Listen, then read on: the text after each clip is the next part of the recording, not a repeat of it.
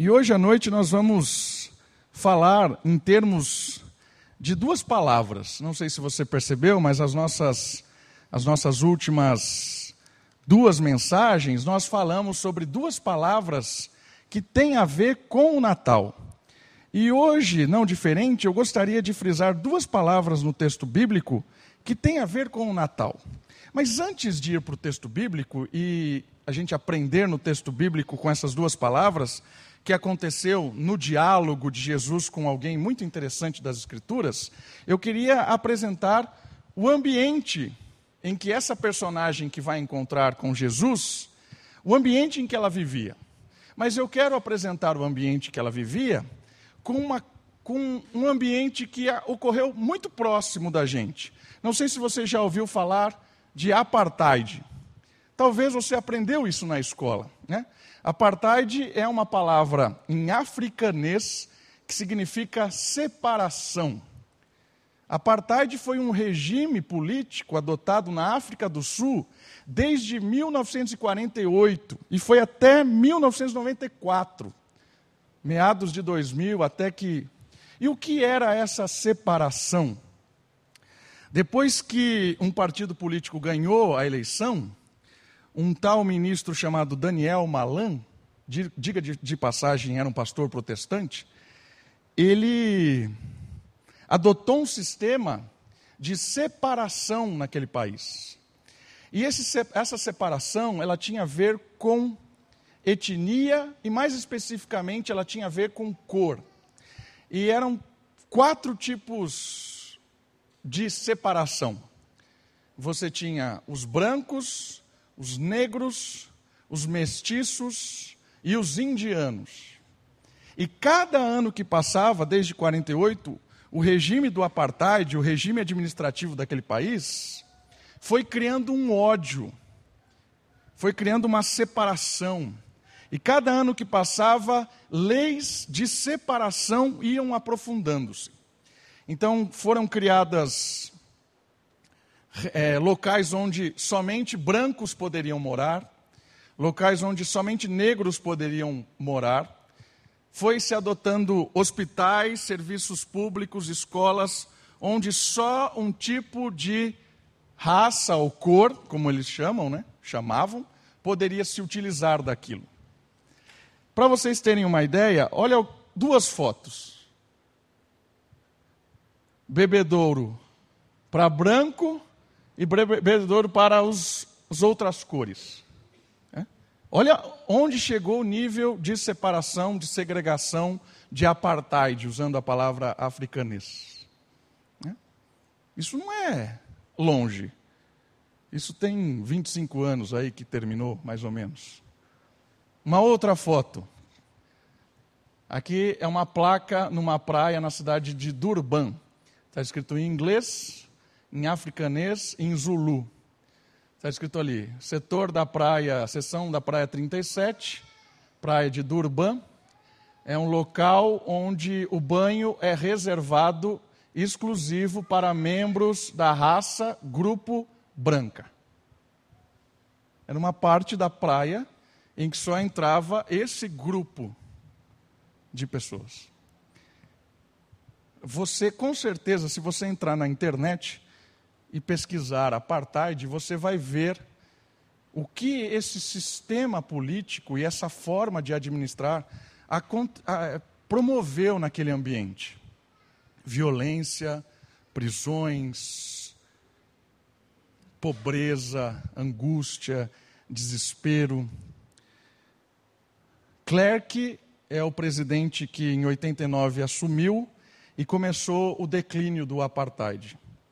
A partir de 89, quando você tem um presidente que sucede, que assume o poder, ele começa a revogar essas leis.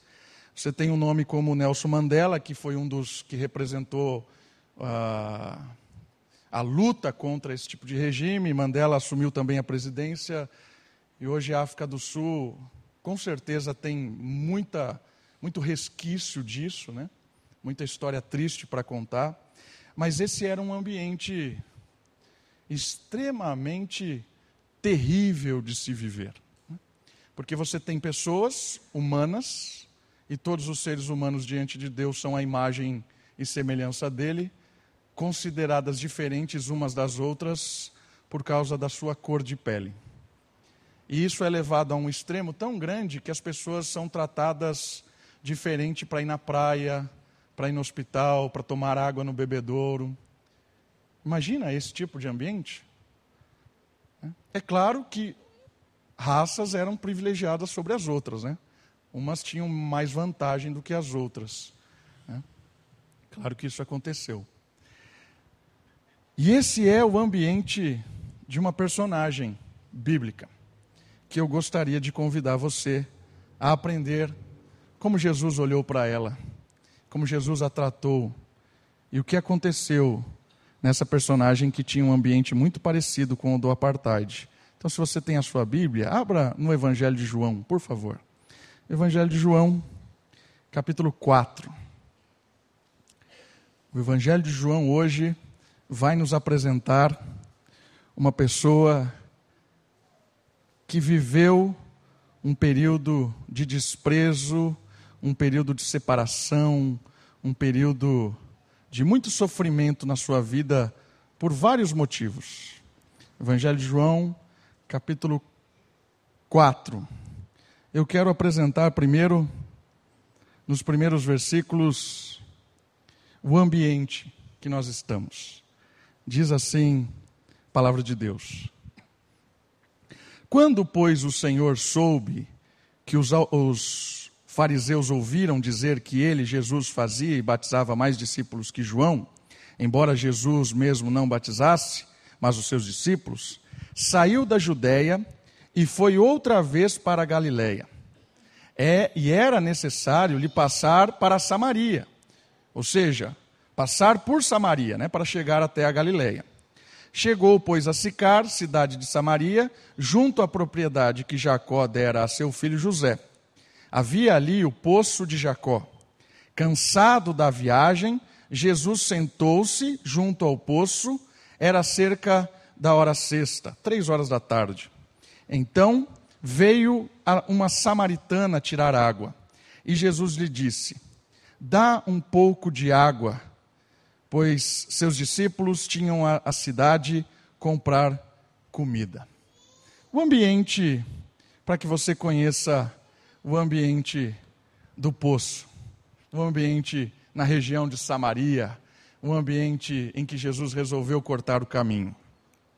Jesus estava voltando com seus discípulos, caminhando rumo a, Gal a Galiléia, queria voltar, e tinha. Você podia cortar o caminho pela Samaria, ou você dava um rolê maior, dava uma volta, para não passar pela Samaria.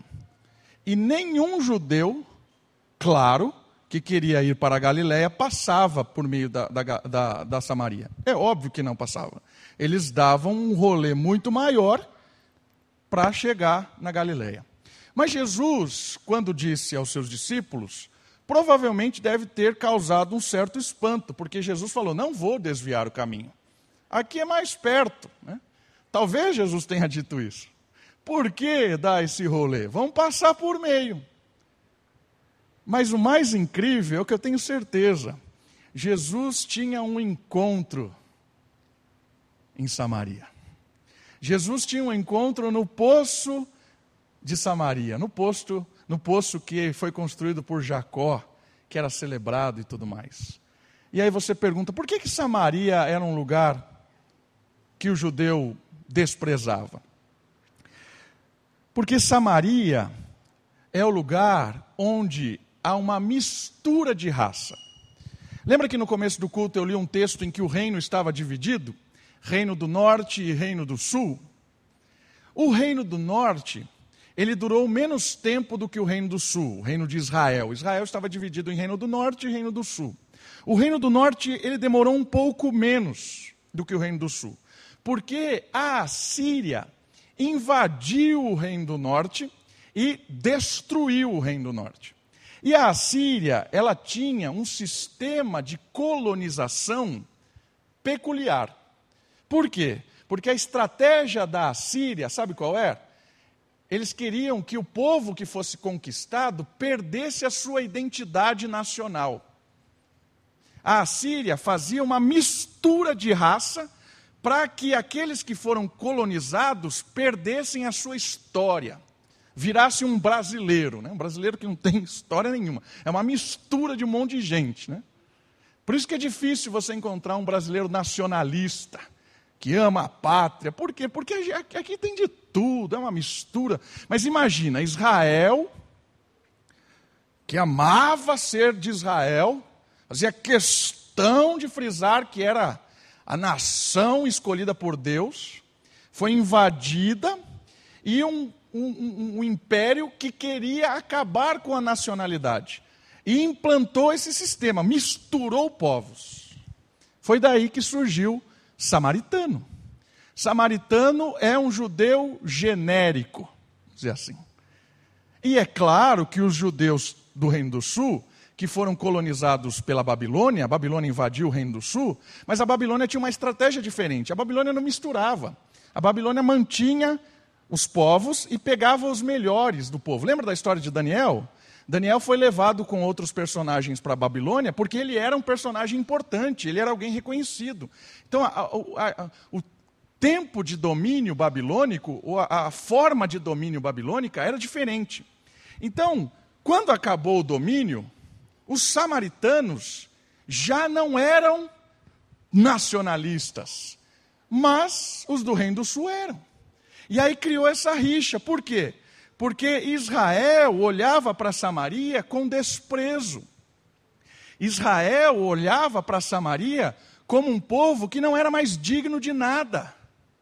O samaritano não era bem-vindo. Samaritano não era mais judeu. Samaritano não é mais nada. Samaritano não é digno de vir no templo. Samaritano não serve para nada. Famosa oração do homem judeu. Obrigado, Senhor, porque eu não sou mulher, não sou cachorro e não sou samaritano. Já disse isso para vocês. Olha só como esses caras eram bem conhecedores da palavra de Deus, né? Eram aqueles que diziam que conheciam a palavra de Deus, os fariseus. Então, esse era o ambiente da Samaria. Samaria era um lugar desprezado. E eles se sentiam desprezados. Mas note bem, a personagem que está ali no poço, ela é samaritana. E Jesus é judeu. E Jesus fala com a samaritana. Essa já é uma primeira questão que deve ter levantado um susto nela. Por que um judeu que me despreza está falando comigo? Samaria era um lugar desprezado. Mas existe uma outra questão. Por que ela estava às três horas da tarde buscando água? Quem vai buscar água no poço, levando coisas nas costas, três horas da tarde? Não era a hora de buscar água. Não era o momento favorável de buscar água. Por que você acha que a mulher samaritana estava indo buscar água três horas da tarde, quando o sol está lá queimando? porque ela era desprezada na sua própria cultura, na sua própria terra. Ela era alguém mal vista, ela era alguém desprezada. E a história aqui, o diálogo dela com Jesus, talvez nos vai mostrar por que, que ela era desprezada. Então aqui a surpresa é dupla. Por que um judeu está falando comigo? E por que ele não se importa de falar com uma mulher que vem às três horas da tarde para não ser encontrada, para não ter que dar explicação, porque carrega um monte de história que talvez a envergonhe. Por que, que esse judeu está falando comigo?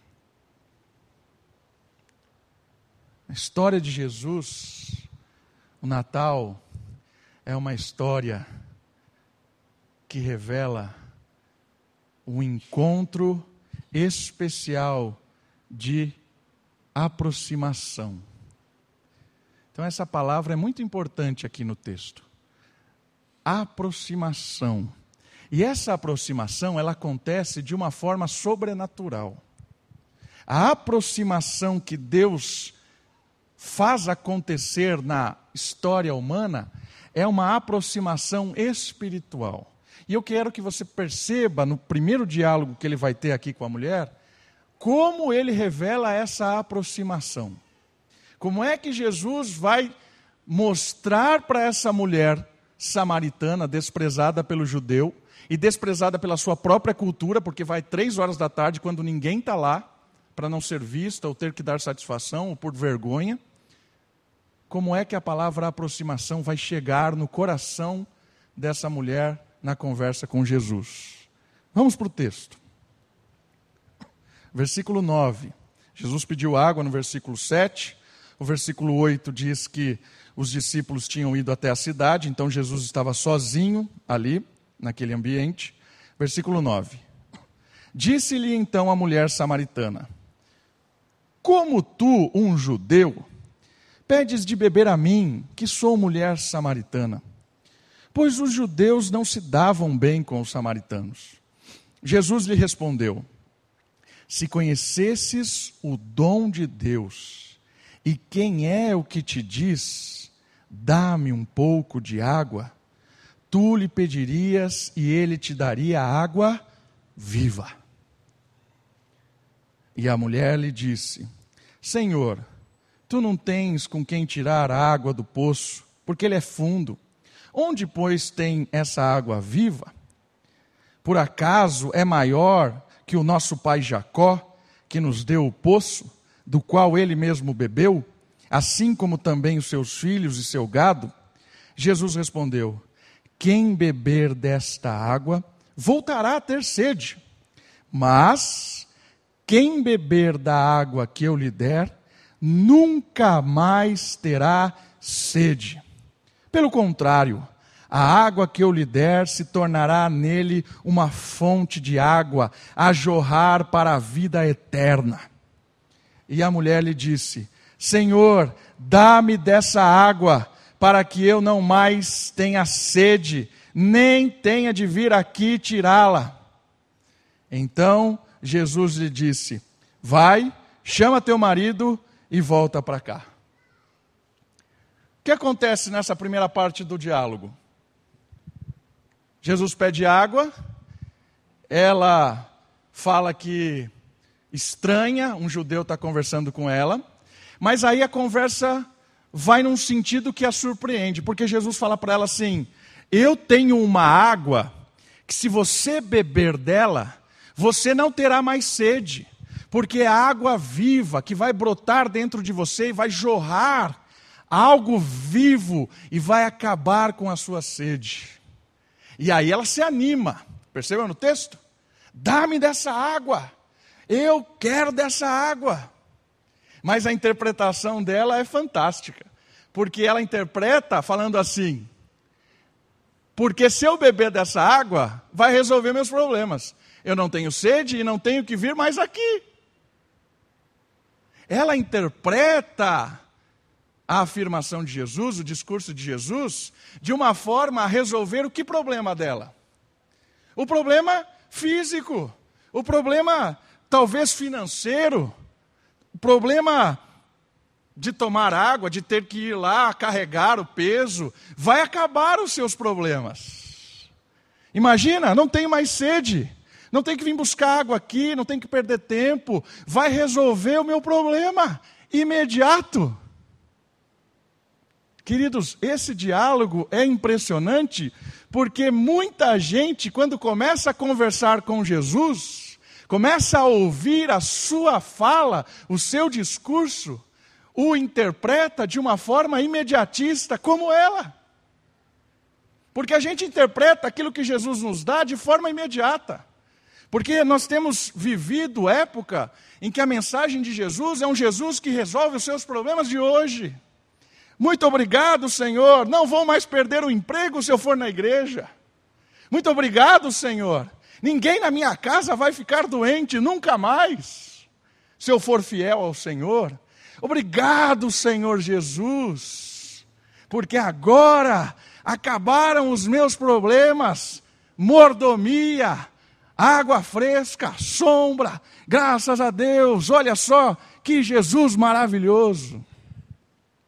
É ou não é assim a maioria do evangelho que nós ouvimos na TV e nas igrejas em geral? Jesus veio para resolver os seus problemas. Acabaram os seus problemas. Tem mais dor, não tem tristeza, não tem desemprego. E se tem, é por culpa sua. Você que não tem fé. Né? Culpa sua. Tenha fé, né? que seja um grãozinho de mostarda. Se a sua fé for como um grãozinho de mostarda, você vai dizer para o monte, ele vai andar e vai andar. Está usando o texto bíblico para dizer isso. E se meu, você não tem um, uma fé de grãozinho de mostarda para te dar um emprego, para curar o seu filho doente, para resolver a, o pagamento dos seus boletos atrasados, as suas dívidas. Você não tem fé? Culpa sua. Jesus está aqui para resolver os seus problemas. Essa é a interpretação de todo mundo quando ouve Cristo pela primeira vez. A primeira coisa que as pessoas começam a interpretar de Deus é um Deus que veio acabar com os nossos problemas do dia a dia. Queridos, esse não é o problema total. Por quê? Porque a mulher samaritana também entendeu isso ouvindo o próprio Jesus. Aí você fala assim: a culpa é dos pregadores. Às vezes é porque os pregadores são maliciosos. Por quê? Porque continuam pregando esse tipo de aprisionamento das pessoas.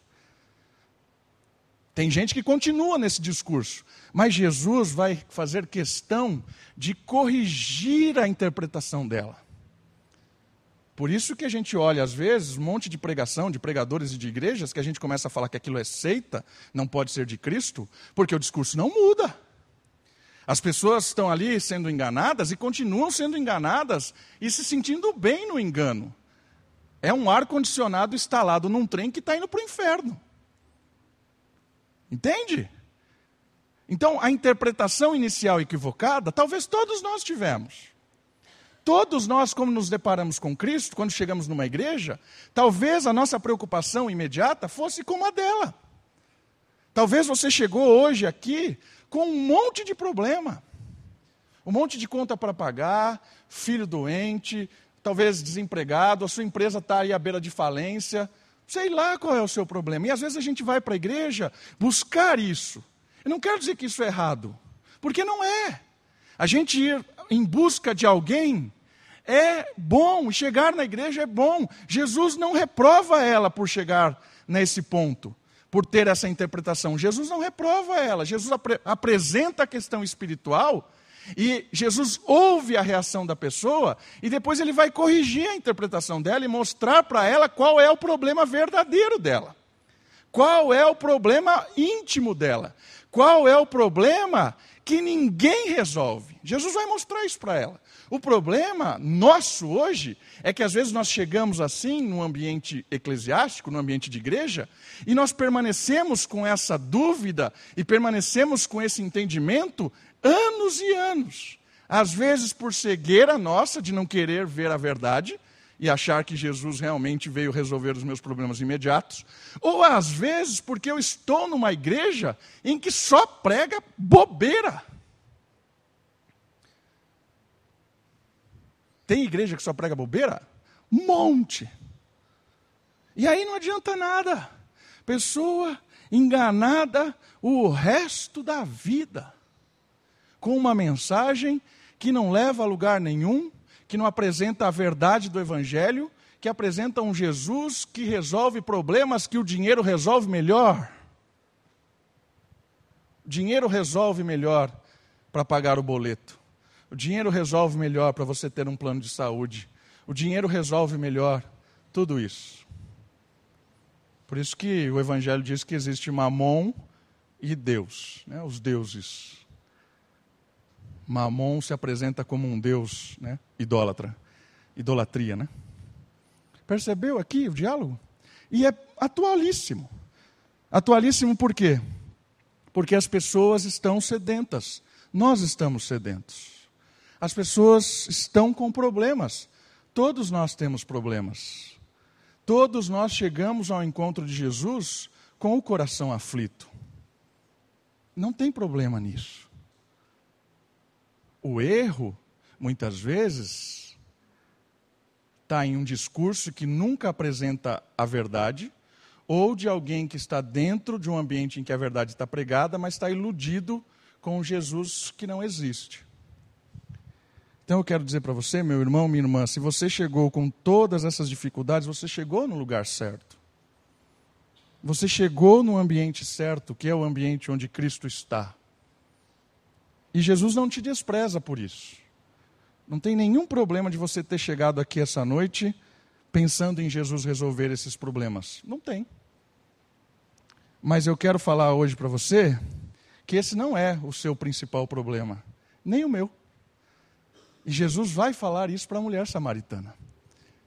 Não era o principal problema dela ter que ir buscar água, mesmo com todo o ambiente que ela tinha. Lembra quem ela era? Desprezada, humilhada, tratada pior do que um cachorro. Esse não era, ainda assim, o principal problema. E aí Jesus fala para ela assim: vai buscar o seu marido. Tem gente que fala assim: não tem nada a ver isso, tem tudo a ver. Sabe por que tem a ver?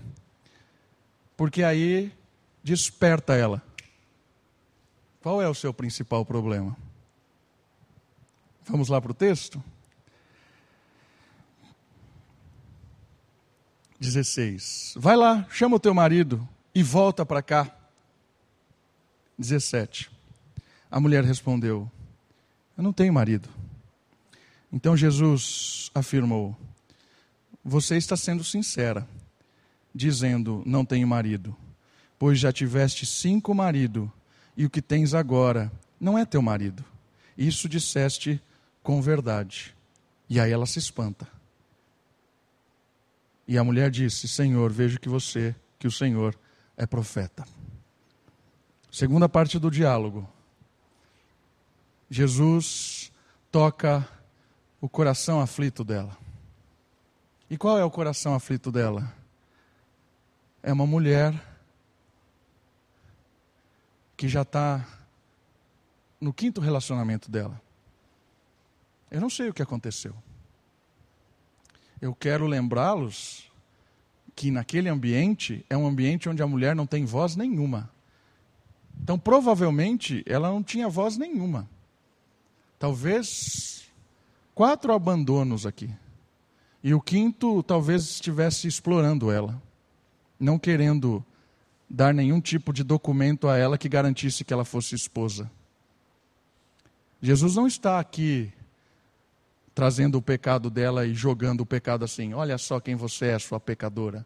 Jesus não está fazendo isso. Sabe o que Jesus está fazendo? Jesus está falando assim: eu sei como os homens têm tratado você. Eu sei o que você tem sentido todos os dias. Eu sei que não é fácil ser mulher nesse ambiente. Eu conheço você. Imagina ouvir isso? Eu sei o que você carrega de culpa, de vergonha, de tristeza. Eu sei porque você está aqui três horas da tarde. Eu sei o que está acontecendo. Jesus não está fazendo isso para expor ela, para humilhar, para desprezar, porque isso ela já estava vivendo, ela estava acostumada. Se Jesus fizesse isso, não mudaria nada, ela seguiria a vida, porque isso acontece todos os dias com ela. O que surpreende a mulher samaritana é que Jesus a trata como ninguém a tratou na história. Jesus trata aquela mulher de uma forma que nenhum homem tinha tratado ela naquele momento. Trata ela com ternura, com amor, com carinho e dizendo: Eu sei o que você sente. É por isso que Hebreus diz que nós temos um sumo sacerdote perfeito, porque ele sabe o que cada um de nós sofre. Ele sabe o que cada um de nós enfrenta. Ele conhece o nosso coração. Ele sabe quais são as suas vergonhas, as minhas vergonhas, os meus traumas, as minhas tristezas. Ele sabe o mais íntimo do meu coração. E ele sabe que o maior problema da mulher samaritana não era não ter água em casa, não era ter carregar peso, não era resolver o problema imediato dela. O problema maior dela era um problema de culpa, de desprezo, era um problema de insegurança, era um problema de um pecado que talvez estava lá enraigado e que matava ela por dentro. Jesus conhece os nossos corações. Eu quero dizer para você, meu irmão, minha irmã, que os nossos maiores problemas não são os desta vida. Os nossos maiores problemas são aqueles que nos separam de Deus. São aquelas culpas que a gente carrega, são aqueles desprezos, aquela vergonha, coisas que fizemos e que até hoje temos vergonha. E às vezes essa vergonha, essa tristeza nos impede de nos envolver com as pessoas, de nos relacionar, de estar ativo na igreja. Eu quero dizer para você, meu irmão e minha irmã, que no encontro com Jesus desta noite, Jesus está dizendo para você: Eu sei, e eu não te desprezo por essas coisas. Eu sei quem você é e não te desprezo por essas coisas. Eu vim aqui para resolver esse problema seu. Isso é aproximação. Porque o que nos separa de Deus não é o dinheiro, não é a cor da pele, não é a condição social, não é o emprego. Que nos separa de Deus é a culpa do pecado o que nos separa de Deus é a tristeza de não poder adorar a Deus, é a tristeza de ter vergonha de Deus. É isso que nos separa. Tudo fruto do pecado. Mas Jesus não veio para julgar nesse sentido, naquele momento. Jesus veio para receber sobre ele a culpa do pecado. Por isso a aproximação. E essa aproximação não é uma aproximação meio fictícia. Ela é real, sabe por quê? Porque a promessa da aproximação é uma promessa de dar algo a essa pessoa que vai torná-la filha, que é a água viva, que Jesus no capítulo 7 interpreta ele diz que a água viva, viva é o Espírito que viria. E esse Espírito viria e seria derramado sobre as pessoas e tornariam as pessoas um com Ele e com o Pai, porque a partir daquele momento nós somos filhos adotados. A aproximação não é fictícia, é real. Porque a água que Jesus tem para dar para essa mulher perdoa os pecados dela e dá o próprio Deus Espírito para morar no coração dela e torná-la filha. Quem é filha do rei não se preocupa com as migalhas desse mundo. Quem é filho do rei não se ilude com as propostas momentâneas deste mundo. Quem é filho do rei interpreta e conhece as Escrituras e vibra com o perdão dos pecados e com a aproximação com o Pai. É isso que aconteceu nessa segunda parte do diálogo. Jesus apresentou para ela a solução do problema, que era o Espírito, que dá vida, o Espírito que vem e dá vida, o Espírito que vem e cela, o Espírito que vem e habita, o Espírito que motiva, transforma e nos torna filhos de Deus. Mulher, busca o seu marido. Busca o seu marido. Não tem marido.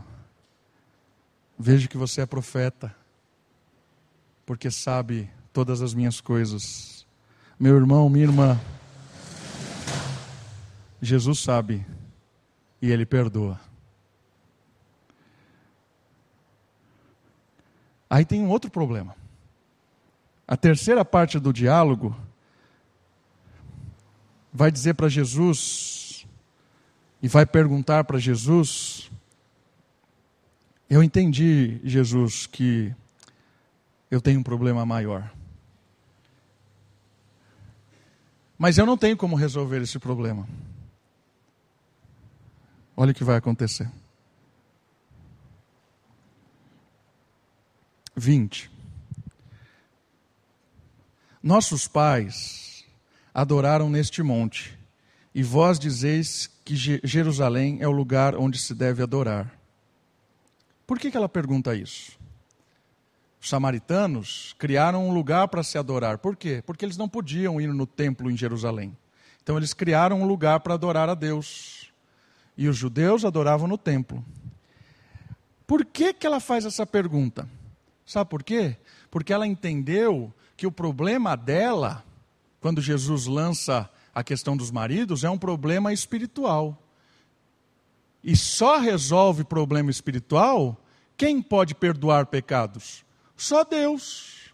E onde essa mulher tinha que ir para perdoar pecados? No templo. Só que tem um problema. Você acha que ela era bem recebida no templo em Samaria?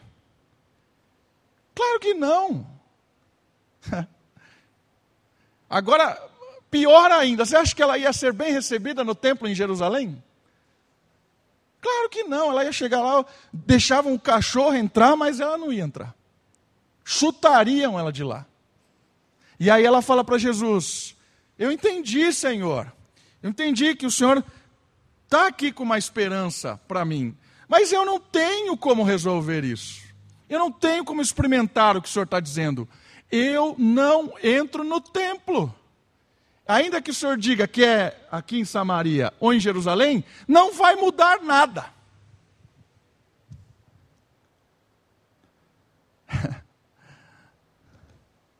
Aí Jesus diz algo maravilhoso. Ele diz assim: mulher, crê em mim. A hora vem em que neste monte, é, a hora vem em que nem neste monte, nem em Jerusalém adorareis ao Pai. Vós adorarais o que não conheceis. Nós adoramos o que conhecemos, porque a salvação vem dos judeus. Mas virá a hora e de fato já chegou, em que os verdadeiros adoradores adorarão o Pai no Espírito, na água viva. E vem verdade, porque são esses os adoradores que o Pai procura. Deus é Espírito, e é necessário que os que o adoram o adorem no Espírito e em verdade. Olha o que Jesus respondeu para ela. Chegou o momento em que a água que eu tenho para te oferecer, que é o Espírito, vai destruir o templo. Você não vai precisar de ninguém para adorar, experimentar, celebrar a doçura da divindade vai acabar a era dos sacerdotes, dos exploradores da fé, daqueles que colocam empecilhos para você chegar até Deus. Vai acabar. Não precisa mais de sacerdote, não precisa mais de ninguém. Todo mundo que te explorou, que te usou, que não deixava você chegar perto, essas pessoas não terão nada a ver na era do Espírito, porque Deus vai te dar o Espírito e Deus é Espírito. Quando você tem o Espírito e Deus é Espírito, você é filha e você adora em espírito e em verdade. Maravilhoso isso. Não tem intermediário, não tem lugar. Você vai receber Deus em casa.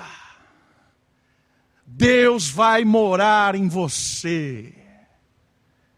Você vai poder entrar na porta da sua, do seu quarto, fechar a porta do seu quarto, entrar no seu quarto e celebrar a presença de Deus, o perdão de Deus, a limpeza, a alegria, vibrar com Deus. Aonde? Samaria? Jerusalém? Não. Em espírito e em verdade na palavra e no Espírito que habita em você.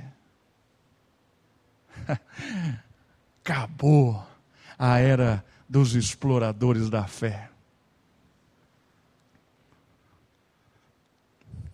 Por isso, meu irmão, minha irmã, esse momento aqui é fundamental. Por quê?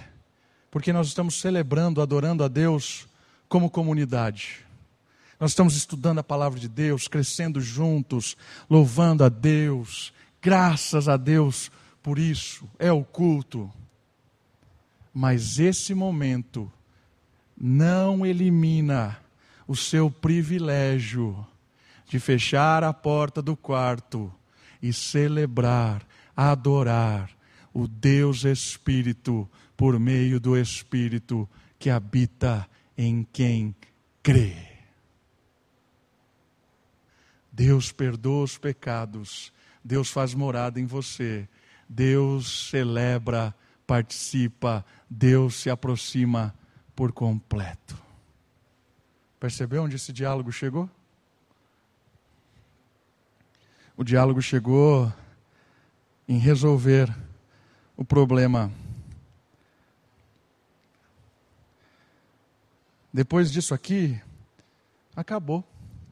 Ainda que hoje nós tenhamos igrejas que desprezem pessoas, que é um absurdo, e não é de hoje o problema, porque nós estamos estudando a carta de Tiago e nós vamos chegar numa parte da carta em que Tiago dá uma dura naquela igreja, porque eles estavam desprezando os pobres em favor dos ricos, e, e Tiago dá uma dura neles.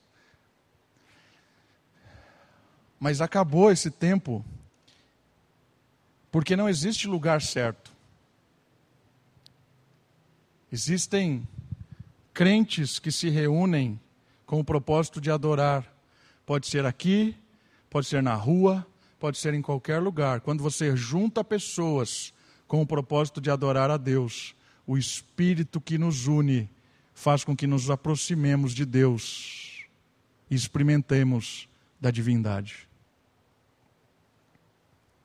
Acabou a era dos exploradores da fé. Infelizmente, tem gente sendo enganada. Infelizmente, tem gente que se faz enganado.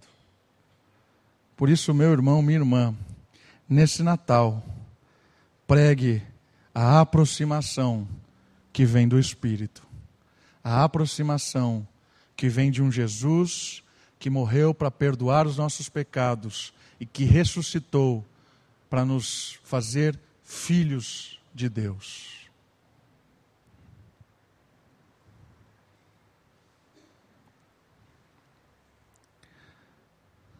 Versículo 25. E a mulher respondeu: Eu sei que o Messias, que se chama o Cristo, vem.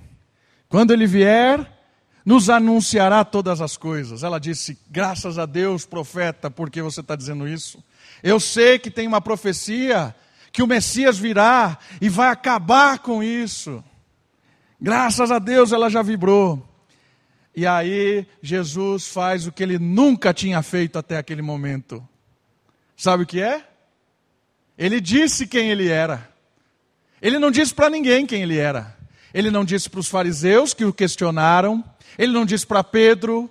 Ele não disse para Mateus. Ele não disse para os discípulos. Ele não tinha dito para ninguém quem ele era.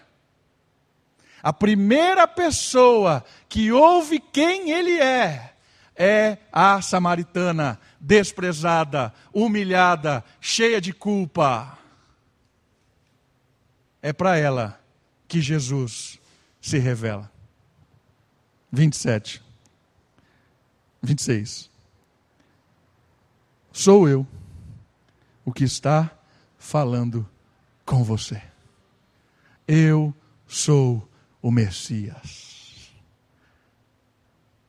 A primeira vez que Jesus diz quem ele é, é para uma pessoa desprezada desse mundo. A primeira vez que Jesus confirma que ele é o Messias, que ele é o enviado de Deus, que traria o tempo da era do Espírito, é para essa mulher que ninguém valorizava. Por isso, meu irmão e minha irmã, eu quero dizer para você que Deus nos recebe independente de quem nós somos, independente do que você carregue, independente do que você se envergonha, Deus te recebe, te perdoa e te faz novo. E esse é o mais interessante, porque esse, essa revelação que ele é o Messias, ela tem um link muito importante com a questão do Espírito. E o Espírito, além de fazer filho, ele dá a capacidade daquele que, habita pelo, que é habitado pelo Espírito de começar a viver uma vida de imitar a Deus. Por quê? Porque o Espírito vai trabalhando, vai transformando. Por isso que Jesus diz para a mulher adúltera: vá e não peques mais. Por quê? Porque quando a pessoa tem um encontro com Cristo, ela tem o poder do Espírito para se libertar da culpa e também para ter uma vida nova, não pelas suas próprias forças, mas pelo Espírito que habita nela. O Espírito que é água viva, que não vai dar mais sede, é um Espírito que nos liberta todos os dias da nossa antiga vida, das ilusões, dos desprezos, da nossa própria culpa, dos nossos erros. É um Espírito libertador. O Messias revela para aquela mulher o que ele revelou para a mulher adúltera: você pode sair daqui e ser livre da sua culpa e dos seus pecados. Ninguém mais pode te escravizar. Nenhuma ilusão dessa vida, nenhuma palavra dita, nenhuma, nenhum desprezo. E o texto termina com a segunda palavra que eu queria destacar. A primeira é aproximação.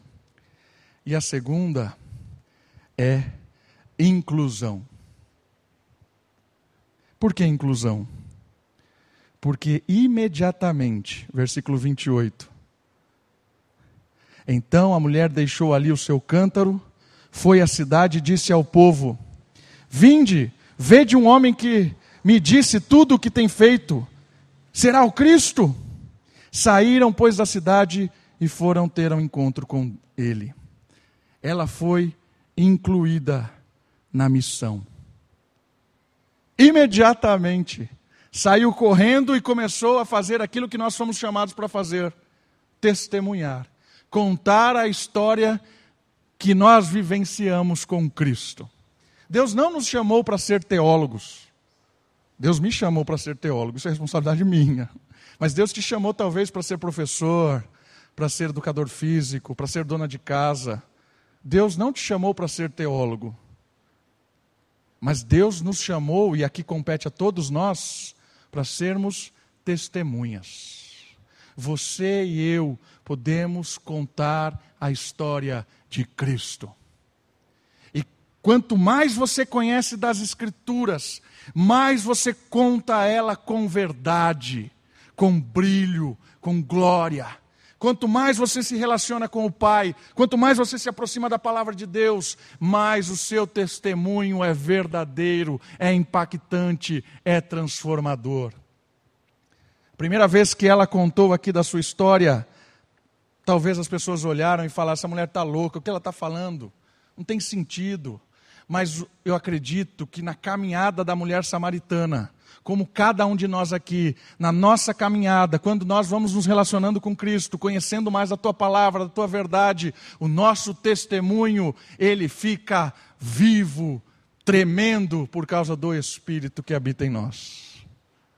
Isso é inclusão, porque ela foi incluída na missão, e todos nós que fomos chamados por Cristo, fomos incluídos na missão. Qual é a missão? Testemunhar aquilo que Jesus fez por mim, fez por você e pode fazer com todos aqueles que creem. A palavra do Natal, inclusão, é algo que nós devemos contar. Devemos falar para as pessoas: você também é chamado a fazer parte da missão de Deus. Essa é a nossa tarefa. Agora, convencer, converter, é o Espírito que vai fazer. Se o Espírito tocar no coração dela, ela vai dizer: Que bom esse convite, quero fazer parte. Quando o Espírito toca, ela entende e aceita o convite de ser incluída. Quando o Espírito não toca, ela despreza, vai embora e diz não. Mas a nossa missão é apresentar o testemunho de Cristo em nós e convidar as pessoas, orando para que o Espírito toque a mente, o coração, para que essas pessoas se quebrantem e creiam e experimentem da era do Espírito. Que esse Natal você experimente o Deus próximo. Que esse Natal você experimenta, experimente o Deus inclusivo. Porque hoje eu e você estamos filhos, estamos como filhos e somos como missionários, enviados, embaixadores para testemunhar da obra de Cristo. Vamos orar? Abaixe sua cabeça, feche os seus olhos, olhe ao Senhor. Os irmãos vão